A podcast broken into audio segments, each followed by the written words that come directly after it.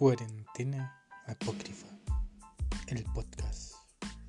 Otras miradas, otros puntos de vista, otra perspectiva a esta pandemia.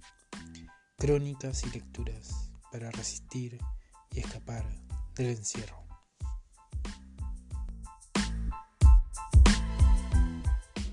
Hola, hola, ¿cómo están todos, todas, todes? Tanto tiempo, ¿no? Una semana igual pasa volando. A pesar de que las horas a veces se hacen un poquito largas, aquí estamos nuevamente con su podcast favorito, Cuarentena Apócrifa, el podcast. Sí, estamos nuevamente aquí, sexto capítulo ya. Van pasando las semanas y bueno, este capítulo lo hemos denominado de memoria y homenajes. Eh, bueno, vamos a ir viendo ahí eh, cómo los textos se relacionan y que podemos, hacia dónde podemos partir en esta tertulia eh, de lecturas. Podríamos decir lectura literaria, pero bueno. Eh, la historia decidirá si esta, estos textos de cuarentena forman parte de la, de la historia de la literatura también. Qué ambición, ¿no? Bueno, por ahora nos vamos. No, no nos vamos todavía. Porque primero tengo que recordarles que seguimos escribiendo. Sí, sí, sí, señores. Se sigue escribiendo el blog de la cuarentena.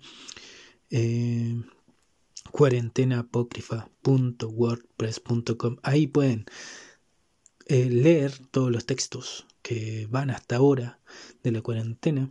Eh, también pueden ponerle me gusta a los textos que les gusten más y nos pueden dejar algún comentario, alguna sugestión, un mensajito de apoyo, un dedito para arriba, qué sé yo, lo que ustedes quieran. Eh, bueno, sin más rodeos, nos vamos con el día 57. Fito, la música, la memoria y los libros. Ahí les va la lectura. Lecturas apócrifas.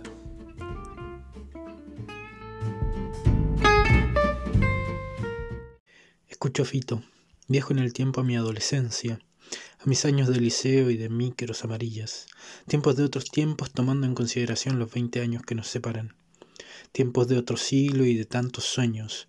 Recuerdo que por esas épocas comencé a soñar con ser poeta, con escribir y con algo así como un sueño libertario. Después vendrían altos y bajos, lecturas de Bakunin, Proudhon, Malatesta, así como también Borges, Gonzalo Rojas, Pizarnik y mi querido Dostoyevsky. Lecturas que, como bien podrán imaginar, me anduvieron volando la cabeza. Esas y otras. Tala de Mistral llegó a mis manos en esos años también, Tolkien y tantos, tantos otros.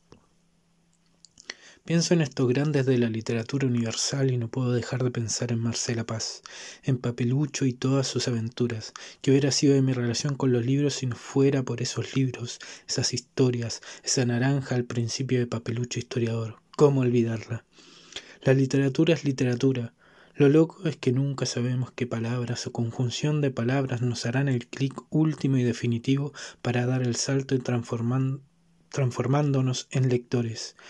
Ya dije aquí que la música vino después, aunque siempre estuvo ahí, y de hecho, hoy es ella quien me trae de regreso a estos autores y autoras, este olor a libros, otoño e invierno, no sé por qué, pero Fito siempre es otoño e invierno y tantas otras cosas. Hoy es día de saudade. Desde que aprendí esta palabra en portugués, que la utilizo, me pareció tan certera esa noción de saudade, de, de recuerdo profundo, así como encarnado. Pero volvamos a este recordar, a este aroma café y bares de dudosa reputación del centro de Santiago. Hay que recordar que soy capitalino, criado y malcriado en este fragmento de territorio con ambiciones de totalidad.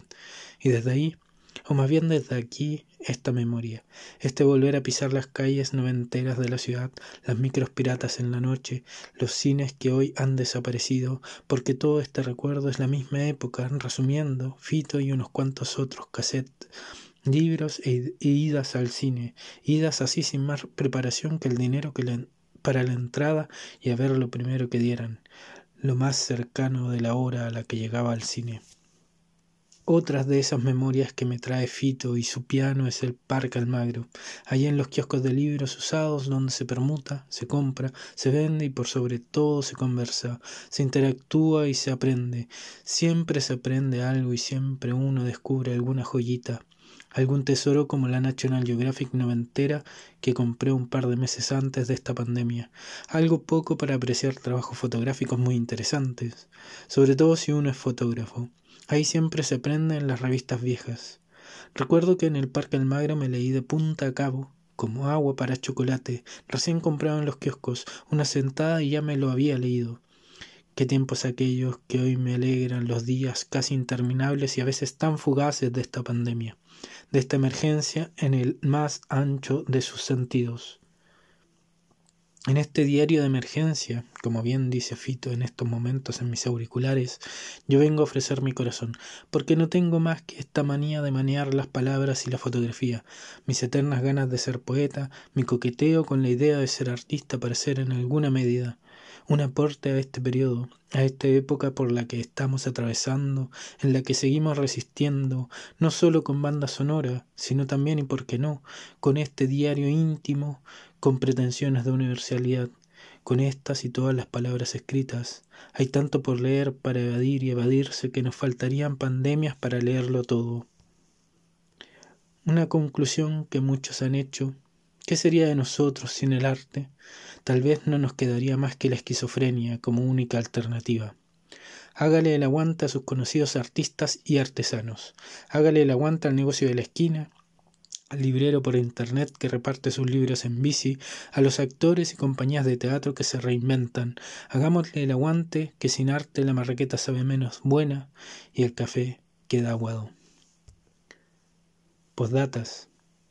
A estas alturas, más por costumbre que porque se me haya quedado algo en el tintero, aún así, ahora sí que esto recién comienza, así que a adaptarse o a volverse locos. Un abrazo más que gigante a todos lectoras y lectores, se les agradece el aguante. Lecturas apócrifas.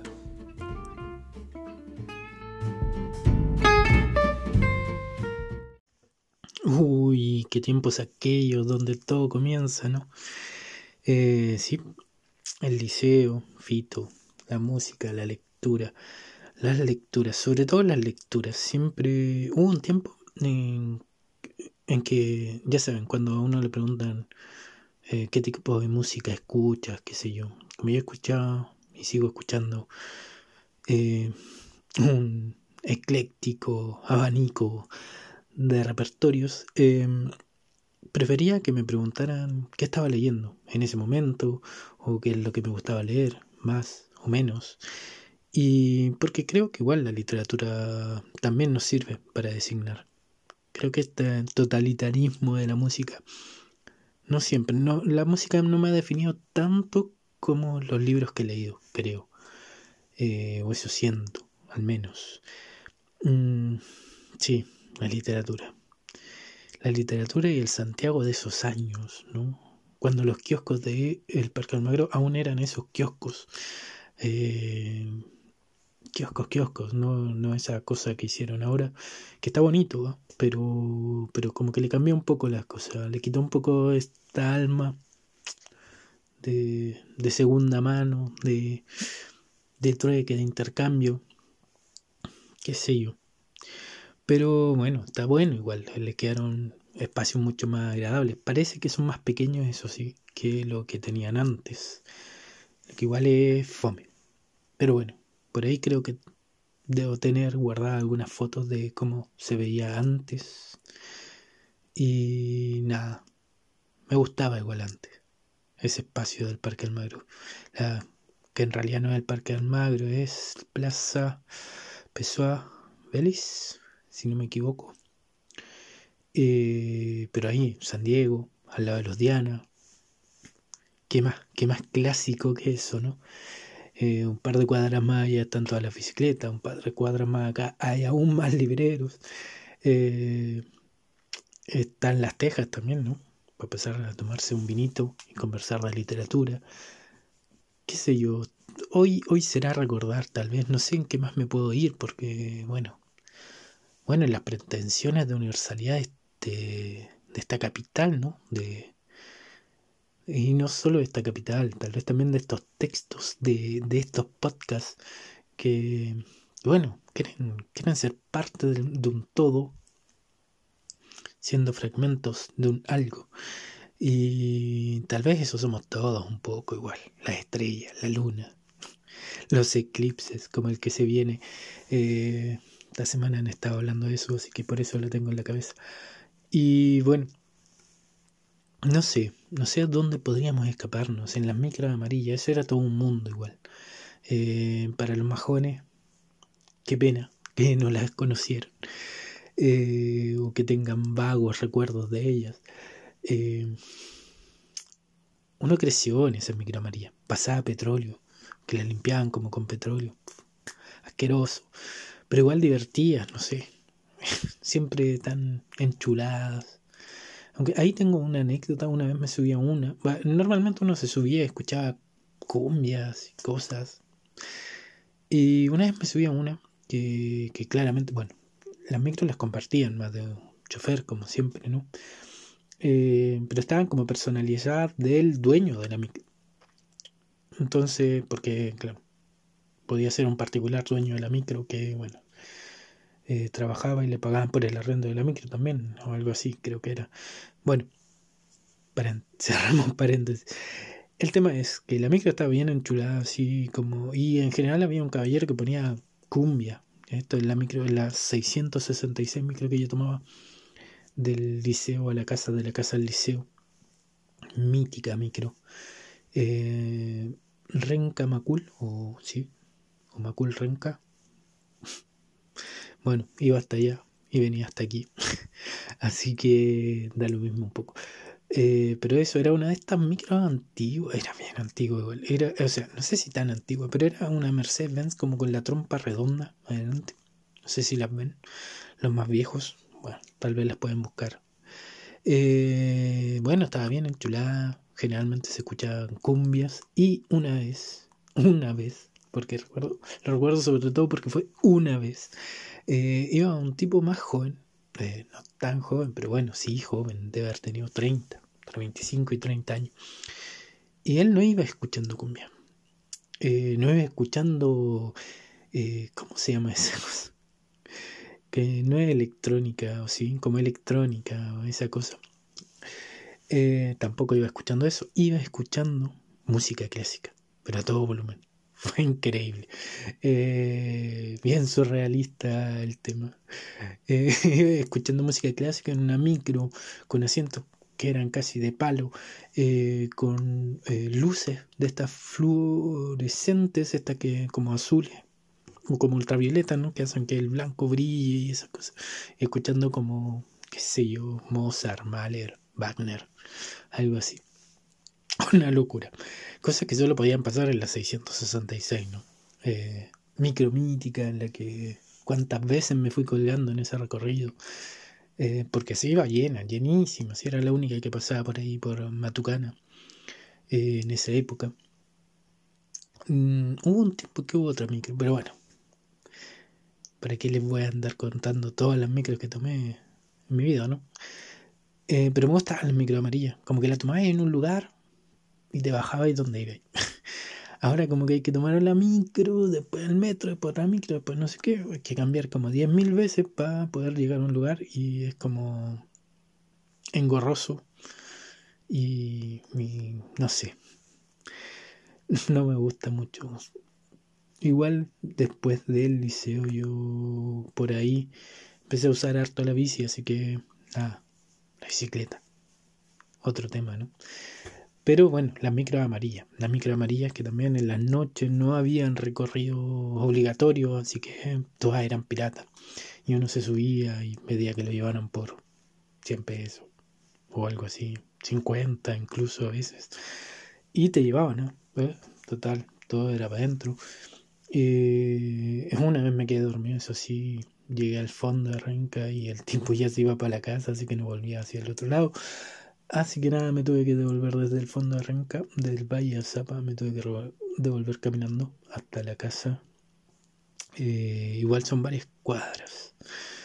Bueno, de borracho. Eso es lo que pasa cuando uno sale borracho en la noche, ¿no? Así que hay que a, tener cuidado, a beber con moderación, como dicen. Bueno, la moderación que uno tenga da el mismo. Hay que vivir la vida. en realidad. Eh, igual a veces uno recuerda y dice, pero, ¿cómo hice eso? Pero ya lo hice y lo pasé bien y fue divertido.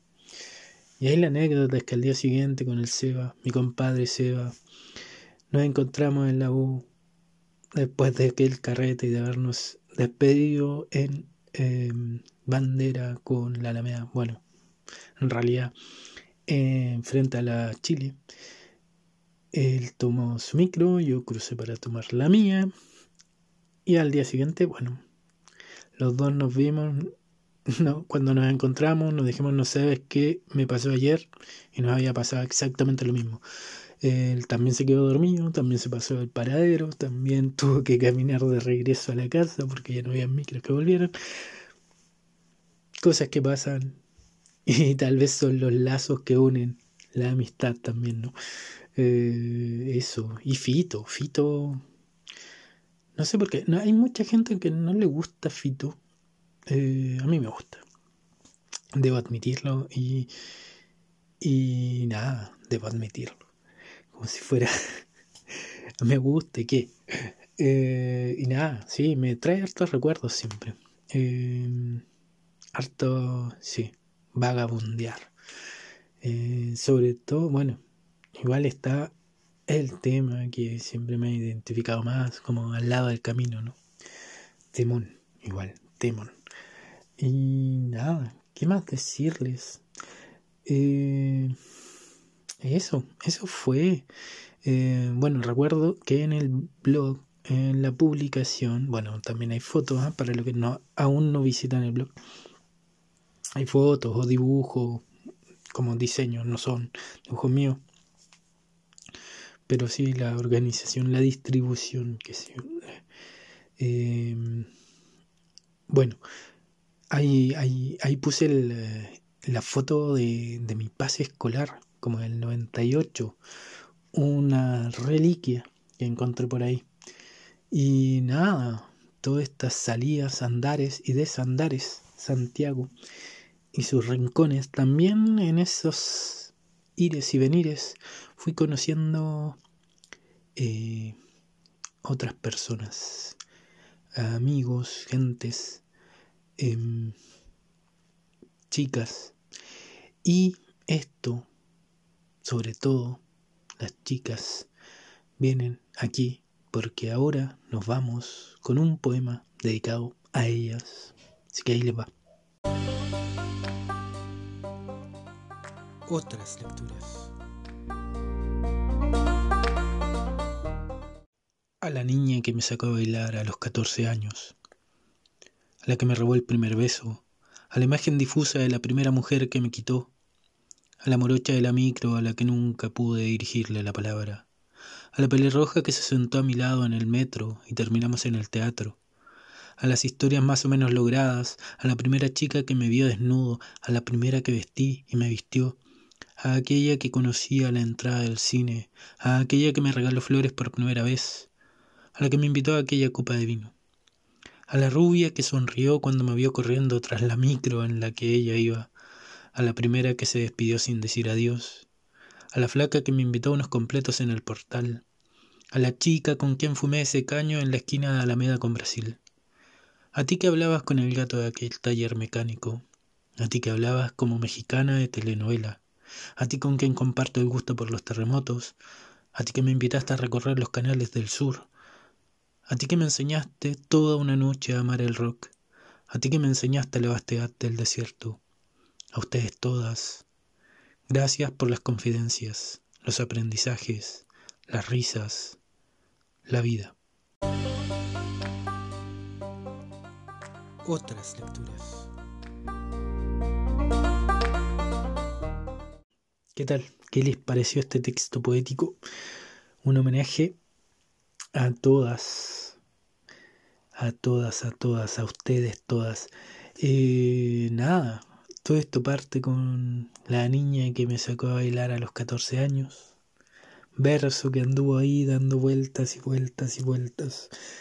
Dando muchas vueltas conmigo porque de hecho lo pensaba, le di muchas vueltas mientras daba vueltas al parque eh, de la Pepinière en Nancy cuando estaba allá y porque surgió allá y, nada, eh, apareció un día que estaba corriendo y después no, no, no, no paró más hasta que, bueno, hasta que se vio plasmado en el papel y aquí lo tenemos. Eh, quise compartirlo hoy día y junto con el texto de Fito, porque con el texto de Fito, con el texto del día 57, que es de Fito y la la, la la, eh, ¿cómo es? Fito, la música, la memoria y los libros. Justamente por eso, porque es la memoria. Y porque está Fito igual. Eh, es un poco fitesco, creo, entre comillas, no sé. Eh, sí, me hace pensar un poco a algo como de Fito. Pero nada, tengo este texto aquí frente a mí y no sé qué decirles. O sea, aquí está toda la memoria... Mm, una memoria muy biográfica. Lo único que les puedo decir. Eh, en general mis textos no son biográficos. Para nada. Que gente se esfuerce en como hacerlo entrar en ese en esos parámetros en cambio, este sí. O sea que este, si me dicen, oye, es muy biográfico tu texto, pues sí, lo es. Em, pero bueno, ¿cómo decirles? Eh, ¿Qué decirles de este texto? Eh, me gusta, me gusta esta posición pasiva, ¿no? De receptor eh, que tiene el texto de recibir todo esto, de... Porque a veces se habla mucho de dar, de entregar, de cómo eh, ser la mejor persona dándolo todo a los demás y no sé qué, o como Fito, ¿no? Eh, hoy vengo a entregar mi corazón, pero, pero que hay del otro lado igual, o sea, de repente tenemos que aprender a, a recibir igual y a recibir con humildad, a recibir, a recibir y aprender, a respetar ese, ese don que se da, ¿no? Ese don que se nos da, esa, esa entrega. Es, es importante igual. Es también una forma de don, ¿no? De, es también una dádiva, entre comillas, ¿no? El aprender a recibir. Es que nada, eso, eso me, eh, sí, me cuesta hablar. Eh, me cuesta hablar de lo que hago, ¿no? Pero bueno, me, cuesta partir lejos, porque esto es toda la memoria, ¿no? Si yo, a los 14 años no bailaba nada. Y sí, me sacaron a bailar. Y sí, eh, me robaron el primer beso. Y sí, un montón de otras cosas. Siempre, bueno, sobre todo cuando niño era más tímido. Tímido, no sé. Siempre andaba ahí. Hay una hora de teatro. Yo, yo, yo. Pero a la hora de. Como, sí. Me costó, ¿eh? me costó mm, enfrentar mi timidez. Pero nada. Creo que ahora igual la contraataco ahora con mucha extroversión, ¿no? Con histrionismo y con todo esto que hago, escribir, hacer fotografía, ahora hacer este podcast. Eh, todo un trabajo. Pero bueno, nada de eso. o si es de eso de lo que quiero hablarles, qué sé yo de qué quiero hablarles ahora en este momento. Eh, nada, con, con ellas y con otras mujeres aprendí mucho, he aprendido mucho y sigo aprendiendo porque igual eh, me cuesta, ¿no? Cuesta, cuesta salirse de, de, los parámetros en los que fuimos educados, cuesta, cuesta esta suerte de desconstrucción. Y, nos cuesta a todos, porque no, nos, tambalea, nos tambalea el mundo igual. Eh, y nos tambalea a todos. Yo no creo que por igual, pero pero nos tambalea a todos, a todos se, nos mueve el piso con, con, con este despertar, con este despertar y darse cuenta que en realidad siempre hemos vivido bajo una suerte de, dictadura patriarcal, ¿no? Eh, que en el fondo, y que patriarcal no quiere decir que haya una organización detrás de todo esto eh, para los conspiracionistas. Perdón. Eh, sino que sí, hay, hay como ciertos parámetros dentro de los que se ha construido nuestra sociedad que tienen que ver con, con una supuesta superioridad masculina que no es tal. Con, bueno, y no solo masculina, una supuesta superioridad del hombre blanco ante los otros de colores y que tampoco es tal. tanta absurdidad. Perdón que me ría, pero no sé. A esta altura ya como que no puede ser. Eh, me cuesta eh, me cuesta creer que sigamos pegados en todo eso. Eh, hoy en siglo XX, no sé. Hay, hay muchas cosas que me parecen absurdas y nada absurdas y lamentables igual, porque a veces no, nos conllevan, o sea, estas cosas absurdas, igual nos conllevan a cosas trágicas igual, o sea, no todo de risa, me causa gracia, pero porque ya no me puede causar otra cosa, porque ya si siguiera sufriéndolas, eh, estaría muy, muy mal igual soy consciente de la violencia que genera todo esto, o sea, esta supuesta superioridad del hombre, esta supuesta superioridad del hombre blanco, y, siempre es el hombre, ¿no? Eh, igual, es una locura. Y, pero bueno, sí, eh, lo vimos con George Floyd, ¿no? Eh, este, sí, lo, lo asfixiaron, lo detuvieron con esa violencia ya sádica, eh, solo por ser eh, afrodescendiente, negro. Eh, bueno, nosotros tenemos aquí en este pequeño territorio que lamentablemente hoy se vuelve ícono Catrillanca, ¿no? Camilo, un balazo en la nuca solo por ser mapuche eh, y bueno, y, hay chicas, eh, lamentablemente ahora no recuerdo los nombres, pero hay Antonia, ¿no?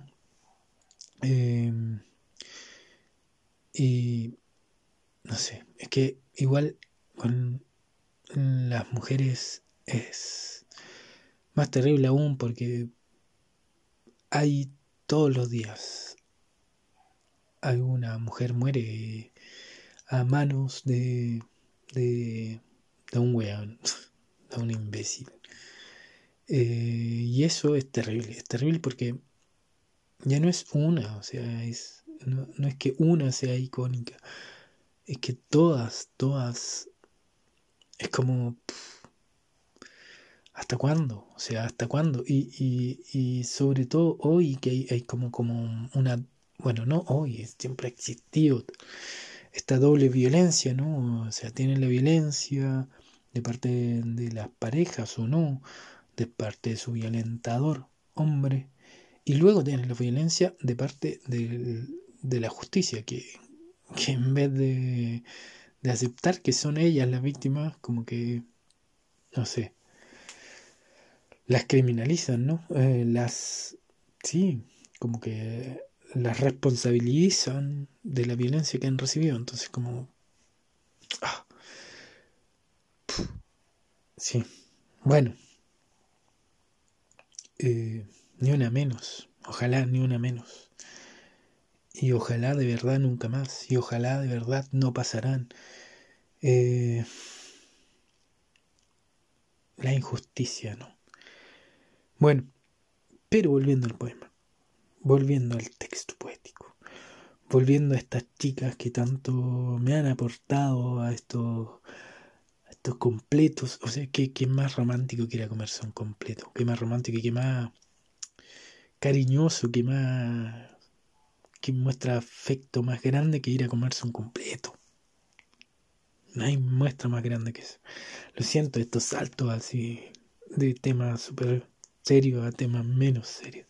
Aunque no sé si tan menos serios igual. si, si te invitan a comer un completo es porque te quieren de veras, ¿no? Porque, porque uno come completo solo frente a la gente con la que uno tiene confianza igual. Ahora, sobre todo, sí, seamos honestos. A todos nos gusta comer completos, o un churrasquito, o algo así, comida chatarra, chilensis. Y nada, hay que tener la técnica.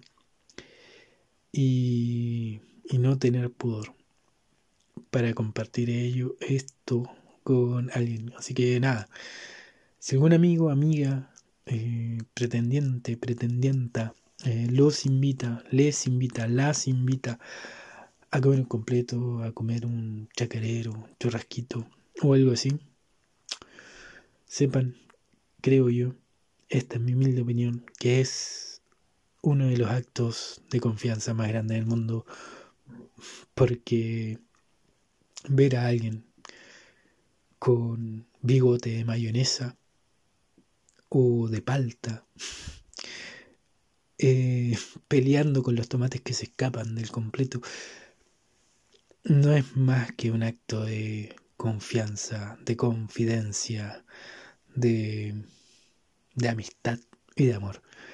Eso. Vivámonos, querámonos, cuidémonos, ni una menos. Y no más muertes eh, racistas sobre todo porque las razas no existen hasta cuándo. Solo fue una invención y tanto, tanto daño que ha hecho. Bueno, se les quiere mucho, gente linda. Y hasta aquí llegamos con este sexto capítulo de memoria y homenajes. Bueno, cuarentena apócrifa el podcast. Hasta que llega. No olviden visitarnos en cuarentenaapocrifa.wordpress.com y hasta la próxima semana con un nuevo capítulo eh, tan o más interesante que el de hoy. Y bueno, eso. Un abrazo grande, cuídense. Chau, chau. Cuarentena Apócrifa, el podcast.